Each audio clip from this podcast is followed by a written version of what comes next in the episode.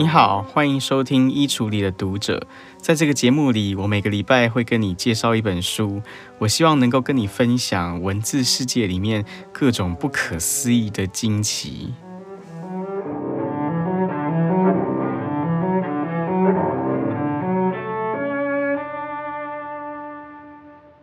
我们今天这一集节目要来讨论的是一个比较沉重的话题，那就是战争。呃，我不知道讲到战争的时候，你会联想到什么，或者你会如何去描述战争这件事情。但是，假如你问我的话，可能我会跟你说，我认为战争其实它就是一连串充满矛盾的、无可奈何的选择。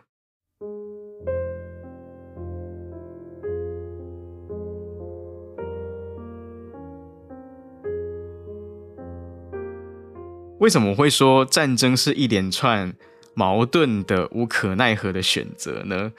那是因为我相信收听这个节目的绝大多数人，我相信你应该是不愿意杀人的吧？甚至可能你会觉得很难想象，如果真的上了战场，你要去杀人的时候，那会是一种什么样的体验？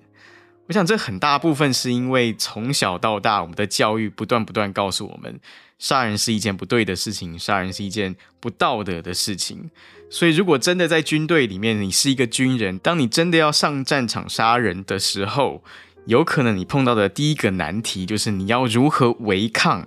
你从小以来的这种不愿意杀人的直觉。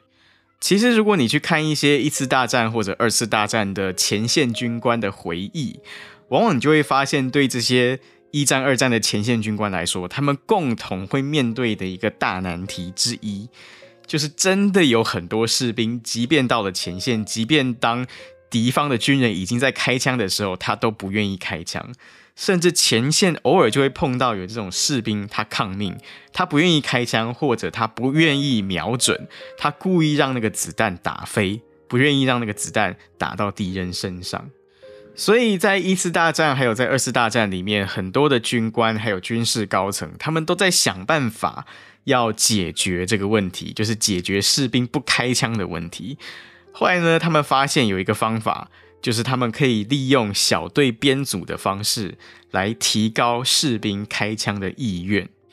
因为我们知道，在二十世纪的这两场世界大战里面，其实都已经出现很多。有这种没有办法一个人操作的武器，比方说有的大型的机枪，它可能都是至少要三人一组或者四人一组才能够完成击发的。比如说其中一个人他可能要负责填充弹药，然后另一个人他可能负责调整这个机枪的角度，然后还要有一个人他负责瞄准或者他要负责扣扳机。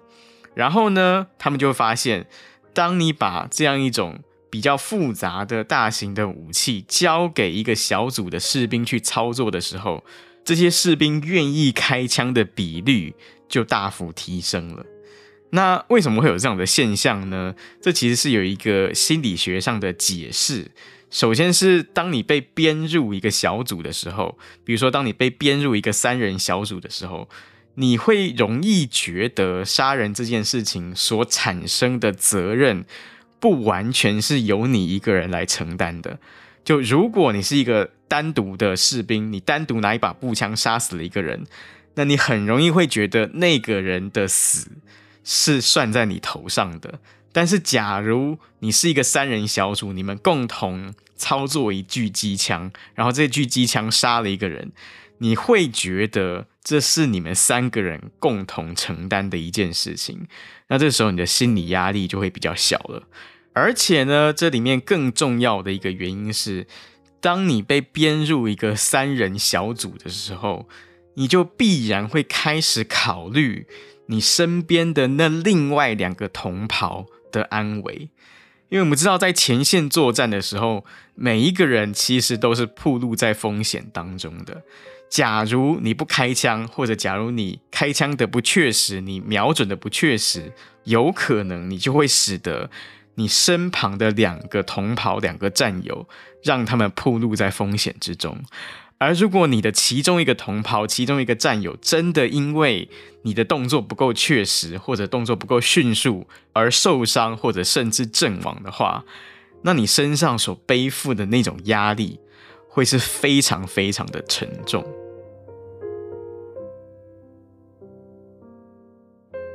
所以这就是为什么我说，我认为战争往往它是一连串充满矛盾的、无可奈何的选择。那就是因为当你是一个普通的士兵的时候，当你在战场上在前线面对到敌军的时候，其中一个能够说服你开枪杀人的理由，很可能就是因为，假如你不开枪的话，很可能就会害得你的同袍，让他受伤或者让他死亡。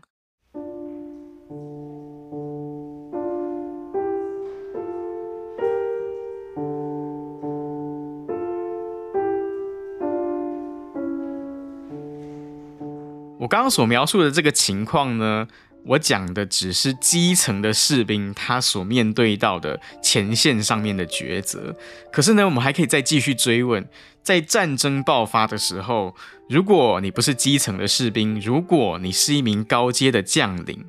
那你会面对什么样的处境？我们知道，对任何一个正常的将领来说，他都不会希望平白无故把自己的士兵拿去送死。可是呢，在一战、还有二战，还有在几乎所有的战争经验里面，我们都会看到有一些军事行动，它是在行动之前，你就会知道那个士兵的折损率一定会很高的。那如果你是一名将领，或者如果你是部队的指挥官，你知道这个行动，你知道这个任务执行下去，你的士兵会死很多人，那你还要不要执行？当然，也许你心里面可能会有一个声音说，那我们就不要执行这个任务吧。可是你不执行任务也是会有代价的，那就是假如你所带领的这个部队没有能够确实执行任务的话，结果很有可能就是那一些跟你出同一趟任务的这一些其他部队的将士，很有可能你会害得他们全军覆没。所以在战争当中，无论你是基层的士兵，或者你是带队的长官，很多时候其实你都是身不由己的。很多时候你都是必须要在一连串充满矛盾的选项当中，做出一个无可奈何的选择。甚至即使你不是军人，在战争当中，你是一个平民，有可能你也会必须要面对类似像这样的抉择。比如说，美国有一个历史学家，他的名字叫做 Tommy Beadle。Tommy Beadle 这位史学家，他讲过一个故事。他说呢，他的祖母就是经历过第二次世界大战的那一代人。他说，当年他的祖母在二战结束前的最后几个月的时候，其实他祖母的内心是非常复杂、非常矛盾的，因为他祖母有两个小孩。其中一个小孩，他是在欧洲战场上面服役，那另外一个小孩呢，就是在太平洋战场上面服役，也就是在亚洲战场服役。所以，当然，他的祖母，他的心里面有一个非常强烈而且非常纯粹的愿望，那就是他希望战争赶快结束，他希望他的两个小孩可以赶快回家。可是，战争怎么样才会结束呢？那当然就是德国早一点投降。还有日本早一点投降，这样战争就会结束了。那我们知道，在二战最末期的时候，其实美军对待日本的平民可以说是非常非常残酷的。因为从一九四五年初开始，美军还有盟军，他们开始对日本的数十个城市开始进行无差别轰炸。那这些无差别轰炸的最主要的受害者，当然就是这一些城市里面的。一般的普通的老百姓，甚至到了二战的最后几天里面，我们会看到日本的广岛还有长崎这两座城市被美军所投递的两颗原子弹所摧毁。那当然，这些都是非常非常残忍、非常非常令人难过的事情。可是，Tommy Biddle 他就说，当年他的祖母看到。东京大空袭的时候，还有当他的祖母看到两颗原子弹降落在广岛跟长崎的时候，他认为他的祖母当时的内心很有可能是开心的。那为什么他的祖母会觉得开心呢？那就是因为当他看到燃烧弹降落到东京的时候，还有当他看到原子弹把广岛跟长崎变成了一片废墟的时候，他终于感受到日本很快就会战败了。而当日本战败之后，这场战争就会结束了。而当这场战争结束了之后，他的两个小孩就终于可以回家了。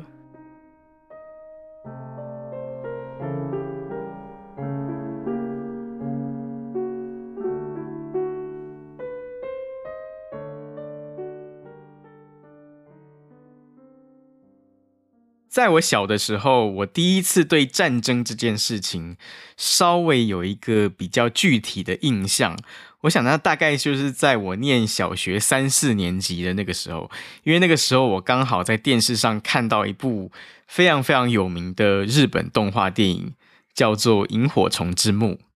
那《萤火虫之墓》这部动画，我相信很多人可能也都看过。这部片的主角其实他就是日本的一对小兄妹，他的哥哥是十四岁，然后妹妹才只有四岁。在这个动画一开场的时候，这一对兄妹他们就是住在一九四五年的六月的神户市。那其实对他们来说，住在一九四五年六月的神户市，其实是一件相当不幸运的事情，因为一九四五年六月刚好就是。第二次世界大战的末尾，而在第二次世界大战的最后几个月里面，美国为首的盟军多次把轰炸机开到日本各大城市的上空，投下了数以万计的燃烧弹。而且我们知道，当时日本的房屋，那种日式的房屋都是木造的，所以它非常经不起燃烧弹的攻击。那个燃烧弹一下去之后，马上就会造成一整片一整片的火海，所以在第二次世界大战的最后几个月里面，日本的各大城市的平民，他们的伤亡都是非常非常惨重的。其中两场最著名、死伤最惨重的对日空袭，一场就叫做东京大空袭，还有一场就叫做神户大空袭。所以在《萤火虫之墓》这一部动画里面，你就会看到这个电影一开场，这个小兄妹他们的房子就在神户大空袭当中被燃烧弹所摧毁了。那这个时候，这对兄妹他们当然马上要去避难，可是呢，在避难的过程当中，兄妹跟他们的妈妈就失散了。于是后面这个兄妹他们就要开始找他们的妈妈，结果后来这个哥哥就发现。他的妈妈被送到一个临时的医院里面，因为妈妈很不幸在空袭的时候被大火烧到了，所以他被送到一个临时医院。那这个临时医院其实它的环境也非常非常的糟糕，因为它其实原本根本不是医院，原本它是一家学校，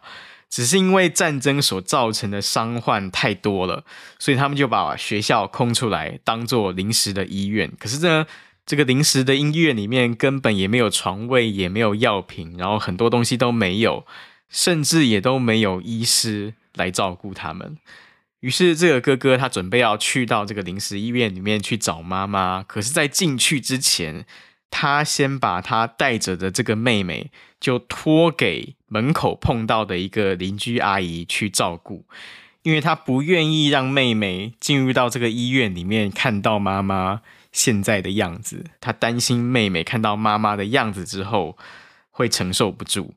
于是呢，他把妹妹托给邻居之后呢，他就自己一个人跑到医院里面去找妈妈。然后呢，接着我就看到，对当时的小时候的我来说，一个非常非常震撼的画面，就是在这个《萤火虫之墓》的动画里面，这个妈妈你会看到她全身都已经灼伤了。他全身包括脸部，还有包括整个上半身都包满了绷带，然后是躺在地上。然后这个哥哥进去找妈妈的时候，他碰到一位医院的工作人员。这个医院的工作人员就跟哥哥说了一句话，他说呢：“你妈妈刚才好不容易终于睡着了。”所以后来这个哥哥并没有吵醒他的妈妈，他在他妈妈身边看着他。看了一阵子之后，他就自己离开了医院。他离开了医院，然后他从邻居阿姨那边把妹妹接回来。于是这个妹妹就开始哭了，因为这个四岁的小妹妹，她开始想妈妈了，她开始要找妈妈。那这个时候，这个才只有十四岁的哥哥，他其实也不知道怎么办，他不敢跟妹妹说实话。于是这个时候，这个哥哥他就在一片废墟里面，一片刚刚被轰炸完的神户市的废墟里面，他找到了一架侥幸没有被摧毁的学校的单杠，他就跳上这个单杠，然后他跟妹妹说：“你看，哥哥很厉害哦。”然后他就开始表演他的拿手绝活，他开始在这个单杠上面凌空翻转。然后转了一圈又一圈，一圈又一圈，然后又一圈，然后再一圈。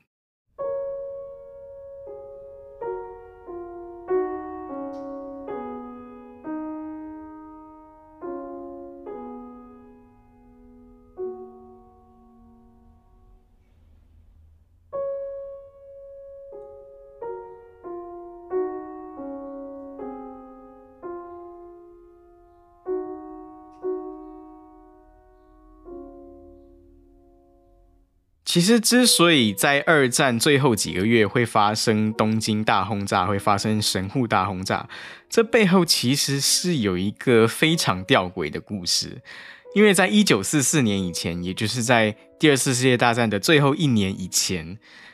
其实当时在美军的战略规划里面，他们是不想要走向大空袭的，他们是不想要走向无差别轰炸的。在原本的最初的美军的规划里面，他们是想要尽可能的避免伤害平民。他们原本的那个战略构想，他们是想要去轰炸军事设施，他们想要轰炸的是一些军工厂，比如说制造飞机的工厂，或者是制造引擎的工厂。他们要去轰炸制造各种军用零件的工厂。可是呢，后来我们都知道，美军的战略轰炸。他对日本逐渐演变成一个非常非常恐怖的无差别大轰炸。那为什么会有这样的转变呢？为什么美军他原本一开始想要轰炸的是军工厂或者是军用品的制造厂，但是到后面就变成是针对一般平民的轰炸？背后的原因，其实我觉得就要回到节目一开始我所提到的那句话，那就是很多时候所谓战争。其实它就是一连串充满矛盾的、无可奈何的选择。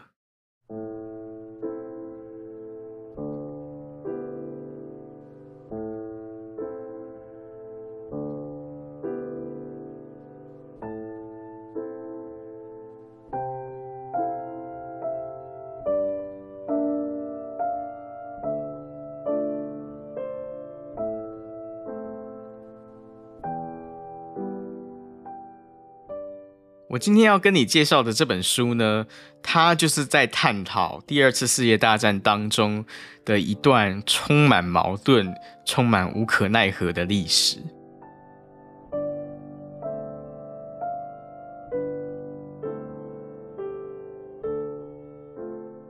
这本书它原文的书名叫做《The Bomber Mafia》，最近呢，时报出版公司刚刚出版了这本书的中文版。中文版的书名叫做《失控的轰炸》，它的作者呢，就是我们这个节目之前也跟大家介绍过的一个写非虚构写作的专家，叫做 Malcolm Gladwell。在《失控的轰炸》这本书里面呢，作者 Gladwell 他提醒了我们一件非常非常重要的事情，那就是我们今天在讲到军队的时候，我们已经非常非常习惯三军的概念。所以三军就是陆海空三军嘛，陆军、海军、空军。可是呢，我们要知道，一直到第二次世界大战结束为止，美国空军都还没有正式的成立。所以我刚刚说的那些空袭行动，包括东京大空袭、神户大空袭，还有两颗原子弹，其实这些通通都不是美国空军干的事情，因为美国空军当时还不存在。美国空军是二战结束之后的第二年。也就是到了一九四七年的时候才正式成立的。那我刚刚讲的那些大空袭都是谁干的呢？其实那些都是美国陆军干的。当时美国陆军底下有一个兵团，叫做美国陆军航空队。我刚刚讲的这一些东京大空袭，还有原子弹，都是美国陆军航空队做的事情。那为什么当时的美国没有一个独立的空军呢？其实这是跟整个空战的发展史有关的。我们知道莱特兄弟他们发明飞机最早是在一九零三年第一次飞行，然后到了一九一五年的时候，也就是到了第一次世界大战的期间，就发生了人类历史上有史以来第一次的空战。当时是一架法国的战斗机击落了德国的飞机，可是呢，你会看到在整个一次大战里面，其实飞机或者其实这种空中武装力量，它都是处在整个战争的非常边缘的位置，甚至到了第二次世界大战的前期，空军都没有真正成为战争的核心。那当时的人看待空军，或当时的人看待空中武装力量。其实他们主要就是把空军看作是陆军的辅助部队而已，也就是当陆军在地面上行军的时候，他们可能会希望有飞机在空中掩护他们或者协助他们，如此而已。所以当初陆军航空队在成立的时候，其实这个航空队它是处在一个相对边缘的地位，多数的人甚至军方里面的多数人都不认为。空军能够在战争里面发挥什么太大的作用？可是呢，有一批人不是这样想的。这一批人当然就是陆军航空队里面的人，因为这些航空队里面的人，他们就认为，他们相信空军绝对拥有巨大的潜力，他们相信空军绝对可以改写战争的定义。为什么说空军可以改写战争的定义呢？那是因为在传统的陆战的思维里面，如果你要深入到敌后的话，那必然你一定要想办法突破敌军的防线，然后才有可能推进，才有可能进一步深入到敌军的后方。可是呢，假如你的战斗机够先进的话，你可以直接飞到上万英尺的高空，然后你就可以直接绕过敌军的防守，甚至你可以直接跨越一切的地理上的险阻，然后你可以在数分钟之内就进入到敌军的后方，然后投下炸弹，轰炸他们最重要的设施，然后让敌军完全失去作战的能力。而且呢，这样做有另外的好处，那就是一方面你可以损失最少的兵员。然后就把敌人打垮。另外一个好处就是，你可以让敌方的平民也承受最少最少的损失，因为你只要去攻击那些最关键、最重要的敌军的设施就可以了。那这其实就是美国的陆军航空队他们一开始的想法，而且呢，这一套想法是早在美国参战之前的一九三零年代，他们就有这样子的一个想法。那陆军航空队的这一套想法，其实是有一个专有名词的。这个专有名词就叫做精准轰炸。之所以会叫精准轰炸，就是因为他们认为，只要你有办法去炸毁敌军最关键的那些设施，那战争就可以提早结束了，也不用再有更多的伤亡。所以这一套精准轰炸的构想的背后，当然它是有一定的理想性的。可是呢，在二战初期的时候，这个精准轰炸的想法其实是完全不受到重视的，因为当时美军的主流的战略思考仍然是陆军为主的思考，陆军为主的思维。所以，即便到了二战打到一半的时候，很多军事将领都仍然认为，所谓的航空队它不过就是地面部队的辅助而已，是一直要到。战争接近结束的1943年，航空队的想法才终于得到了重视。因为在1943年的八月，陆军航空队他们才终于被获准执行一项大规模的精准轰炸的任务。这个任务的名称叫做史文福雷根斯堡任务。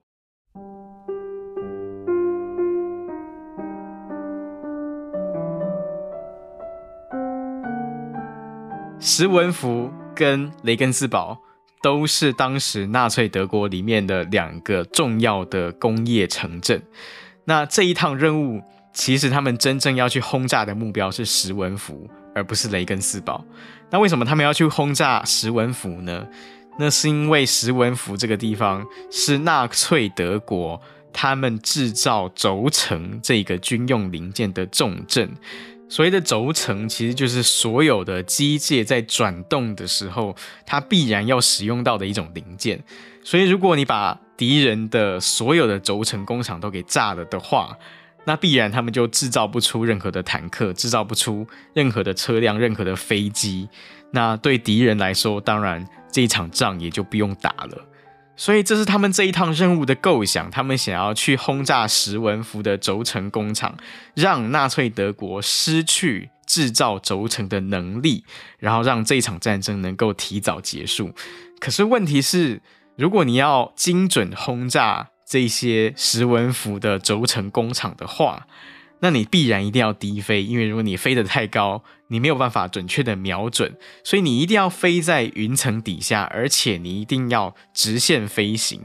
直线飞行才能够让飞机上的这些投弹手能够瞄准目标。可是问题就是，如果你一旦低飞，然后如果你一旦直线飞行的话，你就会非常非常容易被纳粹德国所击落。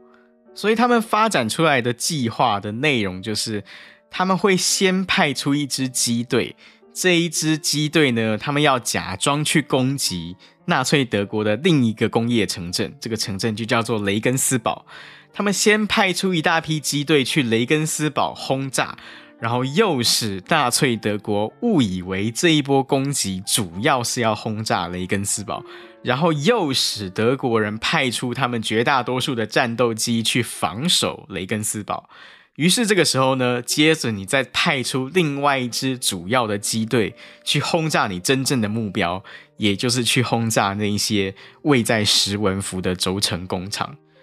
那这当然绝对不是一项轻松的任务，尤其是对于第一批起飞的机队来说，这其实是一项非常非常危险的任务，因为你的任务其实就是要去吸引尽可能多的纳粹德国的战斗机。那这些纳粹德国的战斗机，当然，他们一个一个都会朝你开枪。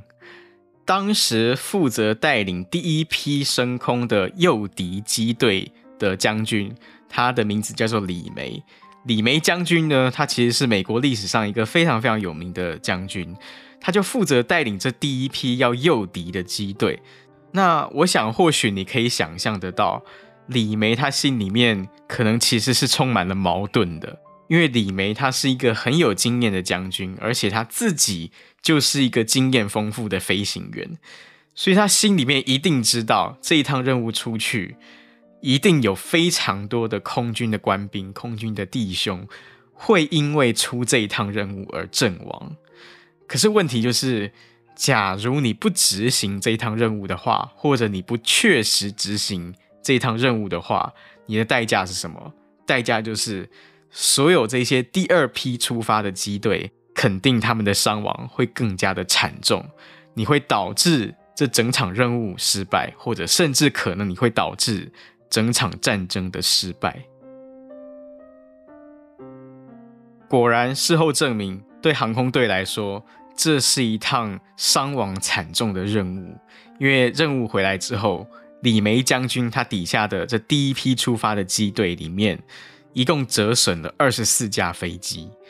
当时每一架轰炸机上面大概都有十位机组员，所以损失了二十四架飞机，也就意味着有大约两百四十位的空军官兵在这一趟任务里面丧生了。可是即使如此，即使损失了这么多的官兵，这一趟任务最终还是没有成功，那就是因为第二批机队。第二批真正要去轰炸什文福轴承工厂的机队，当他们要起飞的时候，他们发现他们没办法起飞，因为他们起飞的地点是在英国的一个空军基地，而英国我们知道它是一个多雾之国。当第二批机队他们准备要飞的时候，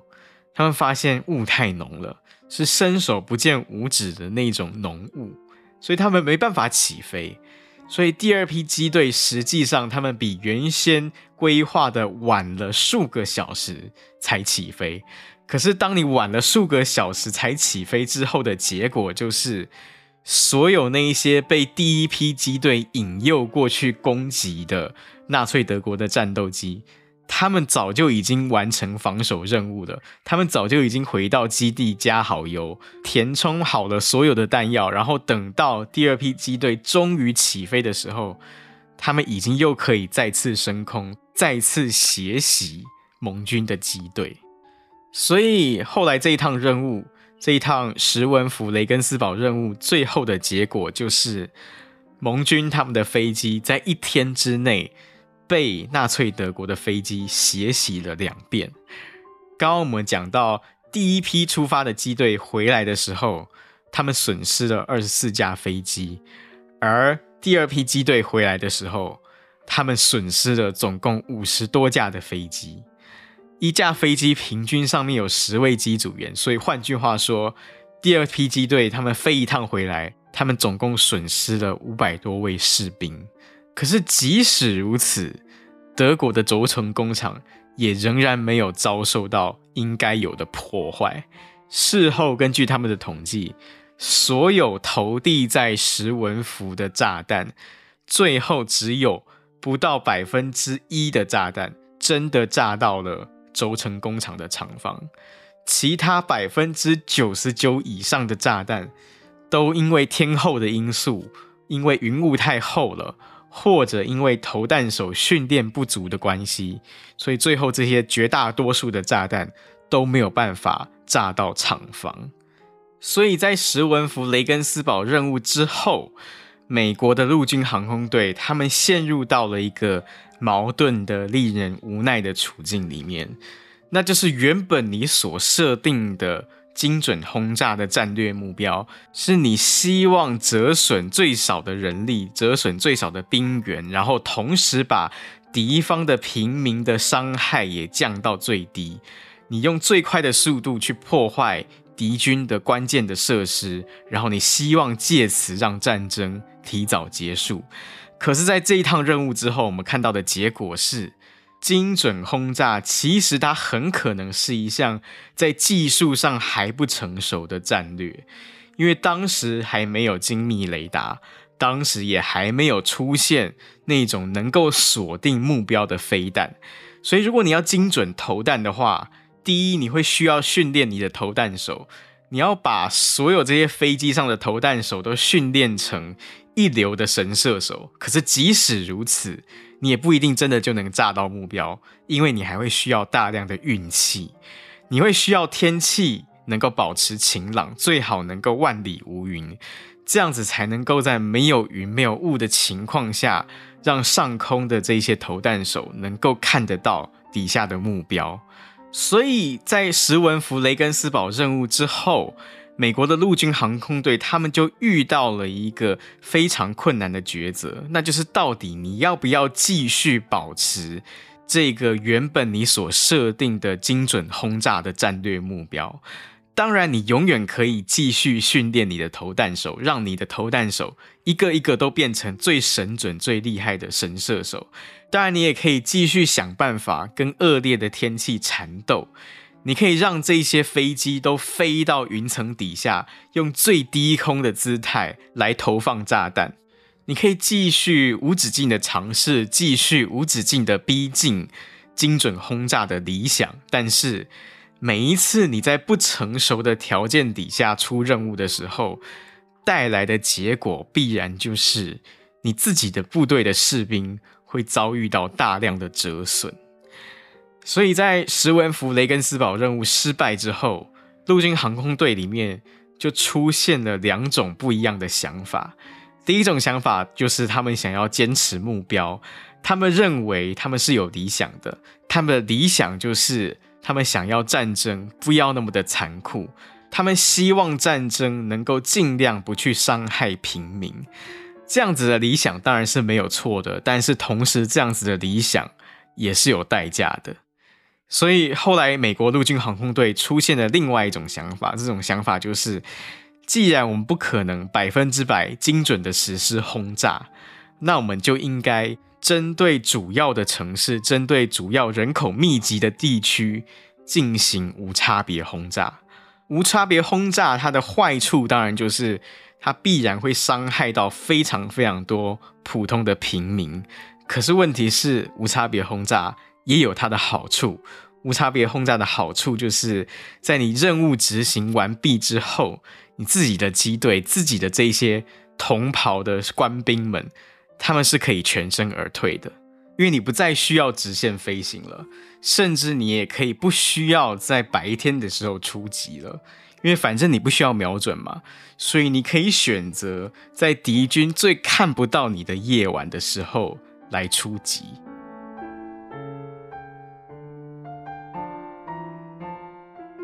在石文福雷根斯堡任务失败之后，在美国的陆军航空队里面，其实我们看到的就是这两派人马此消彼长的过程。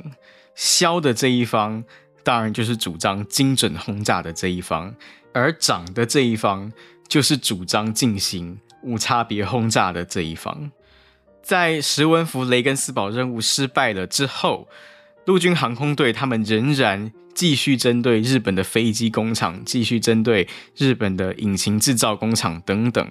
继续尝试进行精准轰炸。可是，同样因为天候的关系，因为技术条件限制的关系，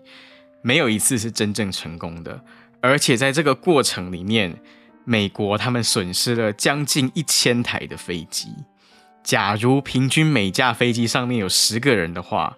那你就可以计算得出来，你可以大概想象得出来，坠毁的这将近一千架的飞机里面是多少的人命的损失。所以在接近二次大战结束的时候，也就是在一九四五年初的时候，美国的陆军航空队的战略就产生了决定性的逆转，那就是主张进行无差别轰炸的这一派人马得到了华府的信任。所以整个航空队的任务，他们出击的方式就彻底改变了。他们开始把轰炸瞄准器从飞机上面拆掉，他们开始把机尾的机炮都拆掉，因为他们准备要在飞机上面装载尽可能多的燃烧弹。他们开始要对日本本土进行无差别的东京大轰炸、神户大轰炸。这一波大轰炸一直到一九四五年八月。当第一颗原子弹降落到了广岛的时候，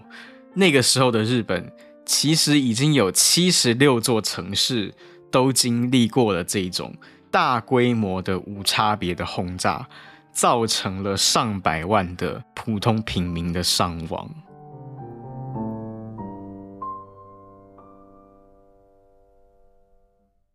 在一九四五年的八月六日，美军在日本广岛。投下了第一颗原子弹，三天之后，也就是一九四五年八月九日，第二颗原子弹降落在了长崎。六天之后，也就是一九四五年的八月十五日，日本天皇终于用广播的方式，向所有的国民，同时也向全世界宣布，日本无条件投降。于是，第二次世界大战终于结束了。ただいまより重大なる放送があります。全国の聴取者の皆様、ご起立愿います。深く世界の大势と帝国の现状とに鉴み、以上の措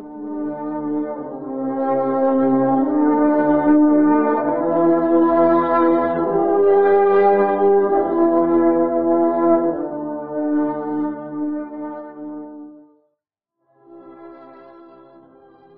我在今天节目一开始的时候，我就提到，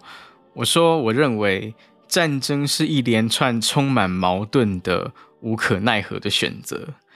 在《失控的轰炸》这本书里面，确实我们就看到了一连串的充满矛盾、无可奈何的选择。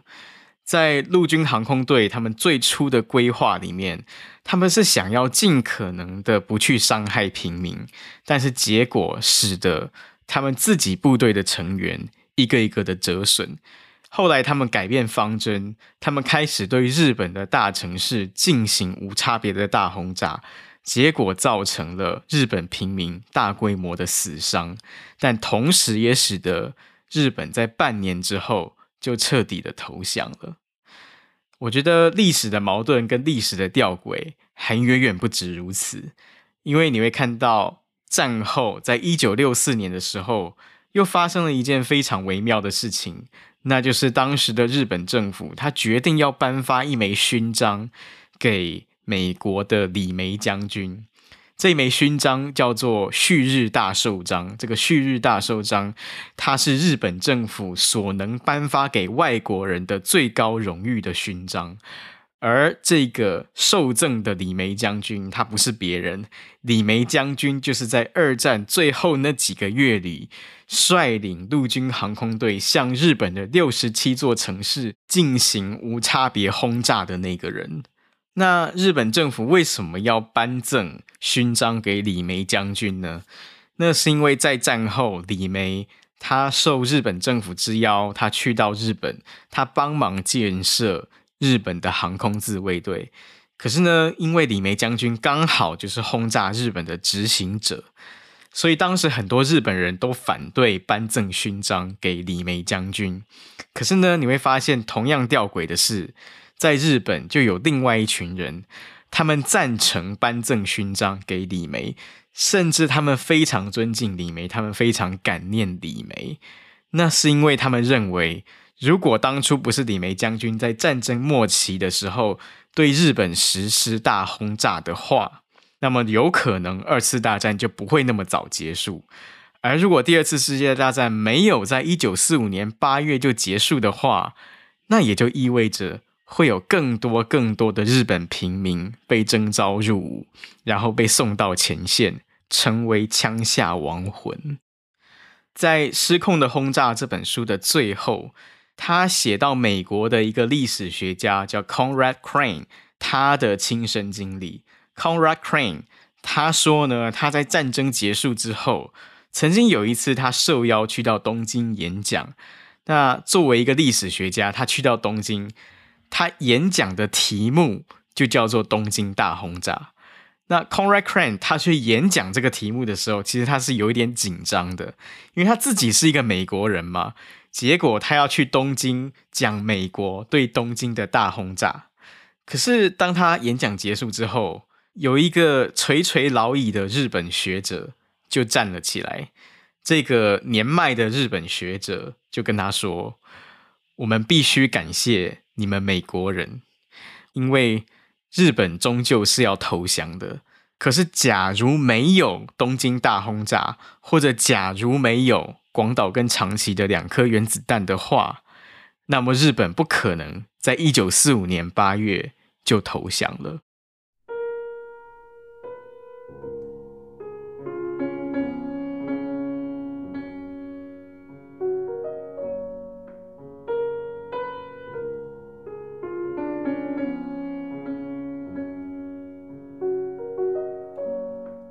我在今天这一集节目一开头的时候，我曾经讲到历史学家 Tommy Beadle 他的亲身经历，那就是 Tommy Beadle 说，当年他的祖母看到广岛和长崎的原子弹爆炸的画面的时候，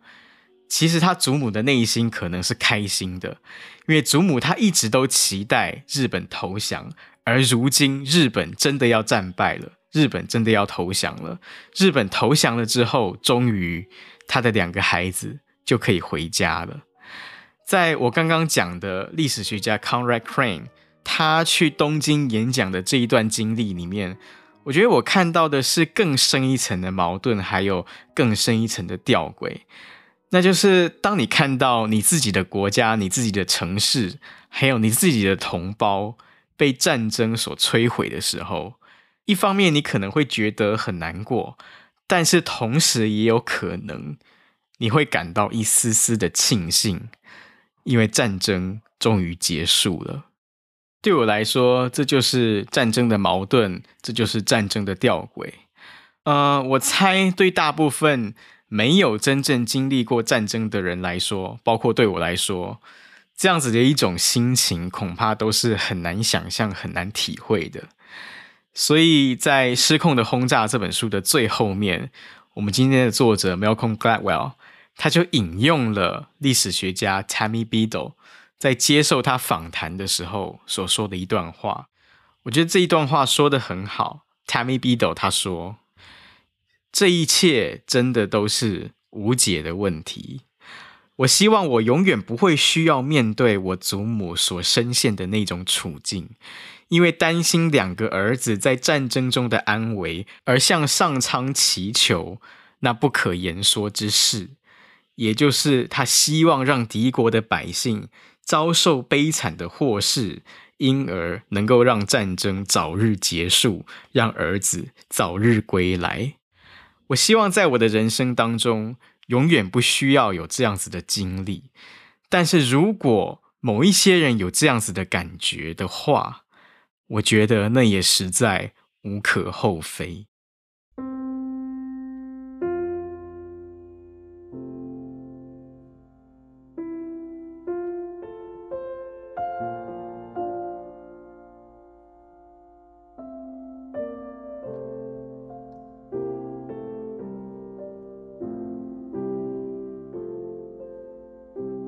在今天节目结束之前呢，我还是要依照惯例。跟你分享一首音乐。今天我要跟你分享的是美国空军乐团他们经常演奏的一首圣歌，叫做《Lord Guard and Guide the Man Who Fly》。这首歌的歌名翻译成中文的话，它的意思就是：主啊，请你引导，请你保佑那一些飞上天空的飞行员。这首歌当然它是有来历的，最早这首歌的歌词。它是出自于一位苏格兰的诗人，他在一九一五年的时候的创作。这个苏格兰的诗人叫做 Mary Hamilton，她是一位女性的诗人。那这个 Mary Hamilton 当年一九一五，她写这首诗的时候，那一年其实刚好也就是第一次世界大战当中人类史上第一次爆发空战的那一年。所以，Mary Hamilton 她写了这首诗，后来这首诗又被人配上了音乐，于是它就变成了美国空军今天在各种场合都经常演奏或经常演唱的一首歌曲，尤其是在空军官兵的葬礼上，或者是各种纪念性的场合上面，都经常会演奏或演唱这首歌。那这首歌的歌词其实它非常的单纯。虽然我们知道这一首歌它是跟军队、跟战争有关的一首歌，但其实这首歌的歌词里面，它完全没有提到战争，它完全没有提到杀戮，它没有提到轰炸，它没有提到各种充满危险的空中任务，这些都没有。它唯一要讲的一件事情，就只是希望上帝保护所有那些升空作战的弟兄。希望他们平安归来。所以下面我要放的就是这一首歌曲，叫做《Lord Garden Guide the Man Who Fly》。我准备要放的这个版本呢，是由美国的空军乐团所演唱的版本。如果你对他的歌词有兴趣的话，你可以点开今天这一集节目的叙述栏，就可以找到他的歌词。